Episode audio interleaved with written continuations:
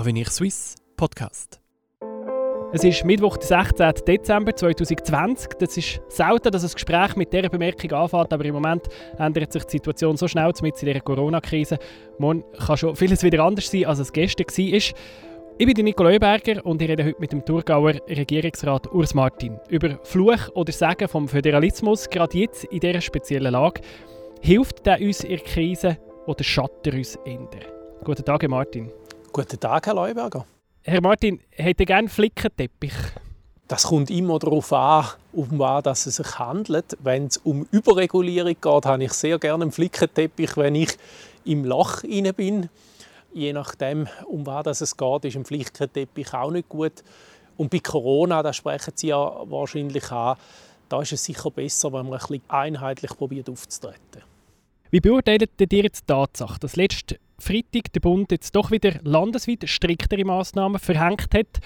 Und was haltet ihr von diesen Massnahmen? Also man muss mal vorausschicken, dass die ganze Corona-Politik sämtliche Staatsebene vor große Herausforderungen stellt. Die Fakten ändern im Tagesrhythmus. Gestern haben wir erfahren, dass in England schon Mutation ist von dem von dem Coronavirus. Wir wissen nicht, was das bedeutet. Gleichzeitig sind wir bei uns die Impfung am Ausrollen. Wir wissen nicht, ob jetzt die Impfungen nur für den äh, alten quasi Virus gelten, nicht für die neuen. Also von dem her ist sehr vieles ungewiss. Und im Unterschied zu den Experten muss Politik Entscheidungen treffen, basierend auf einem grossen Maß an Ungewissheit. Und das große Maß an Ungewissheit wird dann von allen Seiten kritisiert. Also wir können im Moment entscheiden, was wir wollen. Die einen sagen, Corona gibt es gar nicht, ist nicht einmal so schlimm wie eine Grippe. Und die anderen sagen, wieso haben wir nicht schon lange alles zugemacht, weil die Leute sterben uns reihenweise weg. Das sind so die zwei Extreme, wo wir uns tagtäglich damit konfrontiert sind. Plus da kommt ja noch die Sicht der Wirtschaft, eben die Läden, die sagen, uns brechen die Umsätze weg. Andererseits wiederum Firmen, die sagen, ja, wenn wir verordnet müssten zumachen, hätten wir wenigstens Anspruch auf Entschädigung.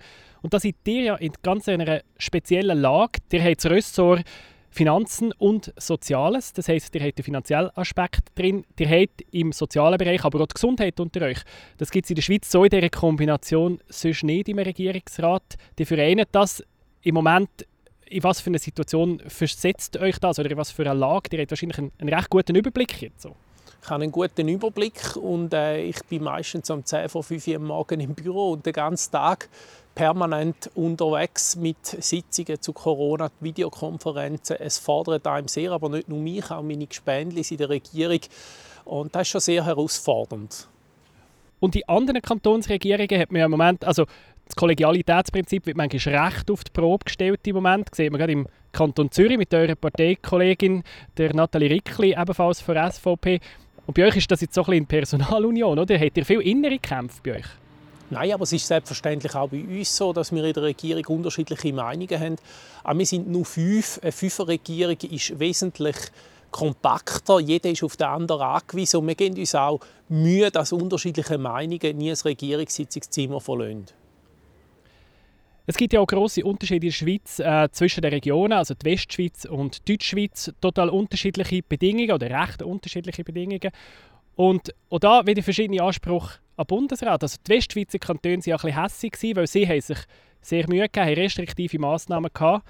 Und weil aber in der Gesamtschweiz doch Zahlen jetzt wieder aufgegangen hat der Bundesrat Massnahmen verhängt, die sie jetzt treffen, wo sie sagen, ja Moment, aber wenn alle so hätten aufgepasst wie wir, dann müssten wir jetzt nicht uns an die nationalen Vorgaben halten und würden nicht unter dem leiden.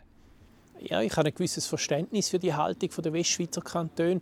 Auf der anderen Seite hat das Virus eine sehr große Dynamik und äh, wir haben die Fallzahlen nicht gehabt, die die Westschweizer hatten vor ein paar Wochen. Bei uns ist es dafür jetzt dramatisch und Gefahr ist ja, dass immer jetzt ein Auf und ein Ab ist in den einzelnen Regionen. Und wichtig ist einfach, dass wir als Land uns nicht gegenseitig ausspielen, nur weil jetzt das Virus einmal da, einmal dort ein bisschen verrückt spielt. Wichtig ist, dass wir uns an an Grundsätze von unserem Land, an Zusammenhalt erinnern und uns nicht auseinander dividieren lassen. Könnte man nicht zum Teil noch ein bisschen mehr voneinander lernen? Also eben, ihr habt gesagt, Westschweiz hat die Zahlen gehabt und hat sie jetzt nicht mehr. Umgekehrt, der Kanton Thurgau hat im Moment sehr hohe Zahlen. Heute Morgen hat man der Zeitung gelesen, die Intensivstationen sind voll im Thurgau. Es hat keinen Platz mehr. Also wenn heute jemand einen schweren Unfall hat, ist das ein Problem wegen Corona. Wieso hat man da nicht früher härtere Massnahmen verhängt? Also zuerst muss man mal vorweg schicken, dass das, was ich heute gelesen habe, eine Fehlinformation ist. Wir haben noch genügend Platz auf den Intensivstationen. Es ist sogar leicht zurückgegangen in den letzten Tagen. Nichtsdestotrotz haben wir bei uns eine angespannte Situation, nicht auf der Intensivstation, aber was die Fälle anbelangt. Und darum wird auch unsere Regierung in den nächsten Tagen über zusätzliche Massnahmen diskutieren und gleichzeitig sicher sehr gespannt auf Bern schauen. Der Bundesrat kommt übermorgen wieder mit einer Medienkonferenz. Und da ist jetzt das Ampelsystem ja hoch im Kurs, das in der Schweiz eingeführt werden Was haltet ihr von dem? Also es ist ja nicht ein Ampelsystem, sondern es ist ein dreistufiger Eskalationsmechanismus.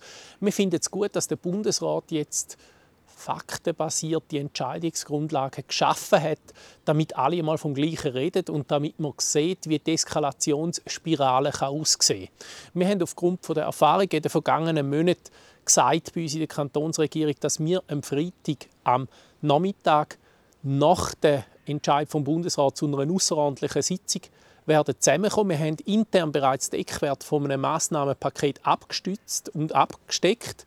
Aber wir werden erst beschließen, wenn der Bundesrat beschlossen hat, sodass man quasi geimt kann kommunizieren. Nicht, dass wir heute etwas kommunizieren und der Bundesrat zwei Tage später das Gegenteil, weil die Erfahrungen aus den letzten Monaten haben gezeigt, dass es nicht sinnvoll ist, wenn zwei Staatsebenen am gleichen Gesetz revidieren. Das führt zu Konfusion bei der Bevölkerung. Und hat jetzt das Gefühl, ihr seid im Moment vor allem am Reagieren auf Bern oder werdet ihr auch gehört in Bern? Ich glaube, wir werden durchaus auch gehört. Wir haben kürzlich auch sogar eine Regierungssitzung unter Beteiligung von zwei Bundesräten. Das ist also einmalig glaube ich, in dieser Geschichte von unserem Kanton. Und man lässt durchaus, wir hatten am Montag einen Austausch mit dem Gesundheitsminister Alain Berset im Rahmen der Gesundheitsdirektorenkonferenz und die Stellungnahmen der Kantone, die werden durchaus gehört. Aber natürlich ist es für den Bund auch nicht immer einfach, die unterschiedlichen Haltungen der Kantone unter einen Hut zu bringen. Nichtsdestotrotz ist jetzt die Situation so, dass Kantone eigentlich der Meinung sind, dass der Bundesrat jetzt schnell das Maßnahmenpaket 1 in Kraft setzen soll. Ihr habt die Gesundheitsdirektorenkonferenz, die GDK, gerade angesprochen. Der Lukas Engelberger, der Präsident, hat ja jetzt so schärfere Massnahmen gefordert. Hat jetzt das Gefühl, da gibt es mit der GDK mittlerweile fast eine zusätzliche Staatsebene? Das ist eine berechtigte Frage, weil natürlich die Direktorenkonferenzen nicht in der Verfassung abgestützt sind. Das ist eine Zwischenebene zwischen Bund und Kanton. Und Kantonsvertretung auf Bundesebene wäre ja durch den Ständerat gewährleistet, aber die Direktorenkonferenzen, das ist natürlich staatspolitisch und ich bin Staatswissenschaftler von Haus aus äh, von einer Legitimationsperspektive ein heikler Punkt, insbesondere weil ja Exekutivmitglieder quasi äh, Gesetzesarbeit äh, machen. Und das ist ein heikler Punkt. Nichtsdestotrotz ist es ein pragmatischer Ansatz, um schnell Positionen zu konsolidieren, was gerade in einer Krise natürlich hilfreich ist. Und wir haben in den letzten Wochen immer über Gesundheitsdirektorenkonferenz die ganze Kantonsstellungnahme konsolidiert, was dem Bundesrat auch geholfen hat, dass er dann quasi die konsolidierte Meinung bekommen hat. Und wieso ist die so wichtig? Also warum die Kantone, die in der GDK härtere Massnahmen fordern, die nicht einfach umsetzen? Das machen Kantone selbstverständlich, aber es ist auch wichtig, dass man untereinander sich abspricht. Als Beispiel, wenn wir im Thurgau jetzt Massnahmen verhängen, beispielsweise die Läden schliessen, dann gehen die Leute auf St. Gallen. Darum schauen wir auch nicht nur in der GDK, sondern auch in der regionalen Gesundheitsdirektorenkonferenz uns abzustimmen, um eben so Ausweicheffekt nicht zu haben. Äh, als Beispiel, wenn wir jetzt Bordell zumachen, dann gehen alle in den Nachbarkanton etc. Also so, so Sachen, das sind, ähm, wie soll ich sagen, das sind Effekte, die durchaus muss im Auge behalten und darum tun wir uns auch eng abstimmen innerhalb der Regionen in den Gesundheitsdirektionen. Manchmal hat man von außen ein bisschen den Eindruck, dass Gesundheitsdirektoren in ihren Kantonsregierungen eben manchmal einen schweren Stand haben. Also gerade Nathalie Rickli im Kanton Zürich hat man manchmal den Eindruck, dass sie quasi geht auf Bern Hilfe holen für ihre Position schauen Sie, Gesundheitsdirektoren, das sind nur ein Mitglied von einem Regierungsrat, der aus fünf oder sieben Mitgliedern besteht. Und wie in allen anderen Belangen auch, muss man die jeweiligen Interessen können adressieren Und es ist ja normal, dass man manchmal äh, mit Anliegen durchkommt und manchmal auch nicht. Nur sind jetzt natürlich Gesundheitsdirektoren speziell im Fokus. Aber da ist natürlich auch einerseits an den Gesundheitsdirektoren selber, zum Massnahmen so den Kolleginnen und Kollegen zu verkaufen, dass auch in der Regierung eine Mehrheit entsteht. Erstens. Und zweitens, wenn man halt einmal nicht durchdringt, auch kollegial zu sein und dann nicht öffentlich quasi äh, durchblicken zu lassen, dass man anderer Meinung ist. Aber das ist eine Herausforderung, oder? Das ist eine sehr grosse Herausforderung, ja. Aber ich meine, wir sind ja gewählt worden, zum kollegial zu sein und nicht zum über Presse quasi da, äh, den anderen als Beiger pinkeln, die jetzt eine andere Meinung haben. Also das Kollegialitätsprinzip ist sicher etwas, das im Moment nicht der einfachste Stand hat. Der Föderalismus hat auch nicht den einfachsten Stand. Eben mit äh, dieser Frage, soll der Bundesrat einfach landesweit die gleichen Massnahmen verhängen? Habt ihr Angst, dass der Föderalismus im Moment könnte Schaden nehmen ich glaube, der Föderalismus ist ein bisschen unter einer Belastungsprobe in einer Krisensituation. Aber grundsätzlich ist der Föderalismus ein sehr hilfreiches Instrument in der Schweiz, weil es nämlich hilft, kleine Versuchslabore in den einzelnen Kantonen zu ermöglichen und wenn sich dort etwas erprobt hat, das nachher auf die ganze Schweiz auszurollen. Damit ist der Schaden, wenn etwas nicht funktioniert, nicht so groß, ist aber der Nutzen für alle da, dass man sieht, oh, das funktioniert im Kanton Glarus, also machen wir es im Rest der Schweiz auch. Und aus dem Grund bin ich ein großer Befürworter vom Föderalismus, aber wie schon gesagt, im Moment ist es so, dass man zwischen Bund und Kanton immer genau muss schauen, welche Stufe ist jetzt dran am entscheiden und dass nicht zwei gleichzeitig am gleichen werkeln, weil sonst entsteht Konfusion bei der Bevölkerung. Habt ihr das Gefühl, im Moment sollte der Bundesrat nicht besser wieder die außerordentliche Lage einberufen und wieder mehr Kompetenzen zu sich holen? Deren Auffassung sind wir schon länger. Wir haben schon länger gesagt, dass es eigentlich zielführend wäre, die außerordentliche Lage einzurufen. Aber das ist am Bundesrat, um das zu entscheiden wir machen das Beste aus der aktuellen Situation, wie sie ist. Wir haben jetzt einfach aus der Vergangenheit, wir sind zweimal innerhalb von wenigen Tagen sind unsere Entscheidungen übersteuert worden. Haben wir jetzt einfach gesagt, wir warten auf den Freitag, wir können kurz am Bundesrat eine Regierungssitzung machen, um dann unsere Entscheid quasi noch aufputzen, was der Bundesrat nicht schon entschieden hat und noch allenfalls darüber hinwegzugehen. Aber wir können nicht jetzt vorgängig wieder entscheiden, damit es nachher wieder übersteuert wird, weil das wird die Bevölkerung nicht verstehen. Aber ihr werdet durch das wieder langsamer. Es geht wieder zwei, drei Tage länger, bis ihr könnt reagieren könnt. Nein, wir werden am gleichen Tag wie der Bundesrat entscheidet, ebenfalls entscheiden. Und darum geht es wenige Stunden mehr. Und ich glaube, das ist absolut zielführend, wenn wir jetzt heute würden etwas in Kraft setzen oder morgen und übermorgen der Bundesrat wieder weniger weiter oder weitergeht, dann kommt in der Bevölkerung niemand mehr raus. Und ich glaube, das Wichtigste ist auch, dass Politik von den Leuten verstanden wird, dass Massnahmen verstanden werden und dass eine einheitliche Kommunikation möglich ist. Wie schafft ihr das im Moment, gerade die Bevölkerung vom Kanton Thurgau, das Bild eben klar zu machen? Im Moment, man liest so viel, dass die gegen die und die verschiedenen Ebenen. Wie könnt ihr das herbringen, dass die Bevölkerung das Vertrauen in die Politik hat, behaltet oder wieder gewinnt? Also zum einen haben wir es in der Thurgauer Regierung bis jetzt absolut geschafft, um kollegial zu bleiben, trotz einem grossen Stresstest, den wir auch haben, wie alle anderen Kantonsregierungen und auch der Bundesrat. Zum anderen sind wir näher an der Bevölkerung dran, hören auch, was die Leute sagen.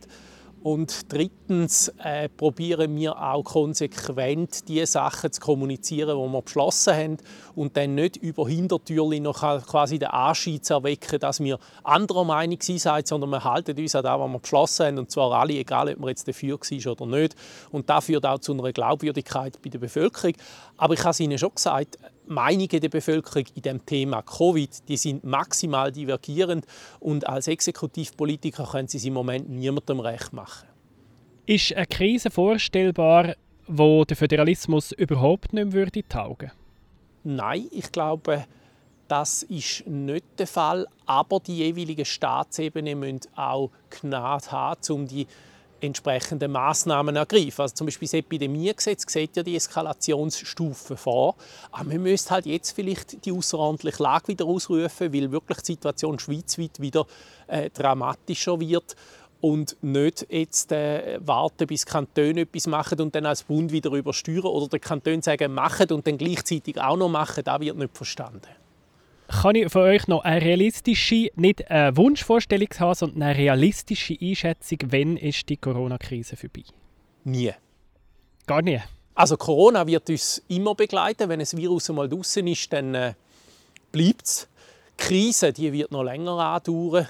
Die ökonomischen Folgen der Krise die werden wir noch Generationen spüren. Da ist ja unglaublich viel Geld, wo jetzt im Moment in der Kürze rausgebuttert wird. Oder vorne hat man Sparanträge wegen wenigen tausend Franken im Bundesparlament und im Kanton sowieso äh, diskutiert und jetzt wären Milliardenbeträge im Nu rausgeschädert.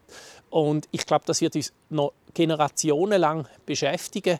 Wie lange das es uns gesundheitlich beschäftigt, da glaube ich, das wird sicher noch das ganze nächste Jahr sein. Es kommt darauf an, wie viele Mutationen da vorkommen, wie wirksam der Impfstoff ist. Ich hoffe einfach, dass wir das nicht noch über mehrere Jahre hinweg müssen erdulden müssen, weil das sonst gröbere ökonomische Folgen hat. Ich rechne damit, dass wir am Rand von einer Krise sind, wie wir es Ende 20er, Anfang 30er Jahre vom letzten Jahrhundert hatten.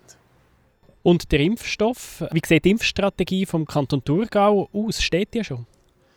Die Impfstrategie ist vor der Finalisierung. Wir sehen einerseits eine zentrale Impfung in Zentren vor, andererseits dezentral bei den Hausärzten. Allerdings ist auch da sehr vieles im Ungewissen. Welcher Impfstoff kommt zuerst? Wie muss welcher Impfstoff gelagert werden? Wie kommt der an die Leute? Ein Impfstoff, da muss man 1000 Impfungen innerhalb von wenigen Stunden an die Leute bringen. Da ist eine riesige Logistik dahinter. All diese Fragen sind wir im Moment äh, im Detail am organisieren. Aber auch da ist sehr vieles ungewiss und auch die Wirksamkeit von dem Impfstoff, die weiß man ja noch schlicht nicht. Wir hoffen, dass es wirksam ist, dass man möglichst bald wieder zu einer normalen Lebensform zurückkehren kann. Und auch beim Thema Impfen seid ihr sicher fest im Kontakt mit anderen Kantonen, oder? Und vor allem auch mit dem Bund, ja. Aber eben, da ist auch noch sehr vieles im Ungewissen. Wir sind wie auch bei anderen Fragen im Zusammenhang mit Covid gezwungen, zum Entscheidungen zu treffen, obwohl wir die notwendigen Facts zum Teil gar nicht haben, um die Entscheidungen seriös zu treffen. Zusammengefasst zum Schluss von dem Gespräch: Der Föderalismus in der Schweiz in der Corona-Zeit ist der Fluch oder Sagen?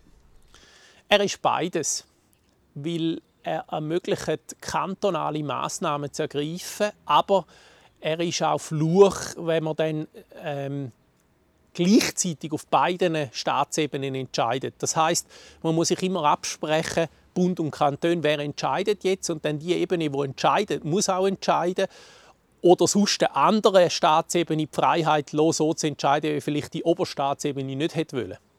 Das ist einfach das Wichtige.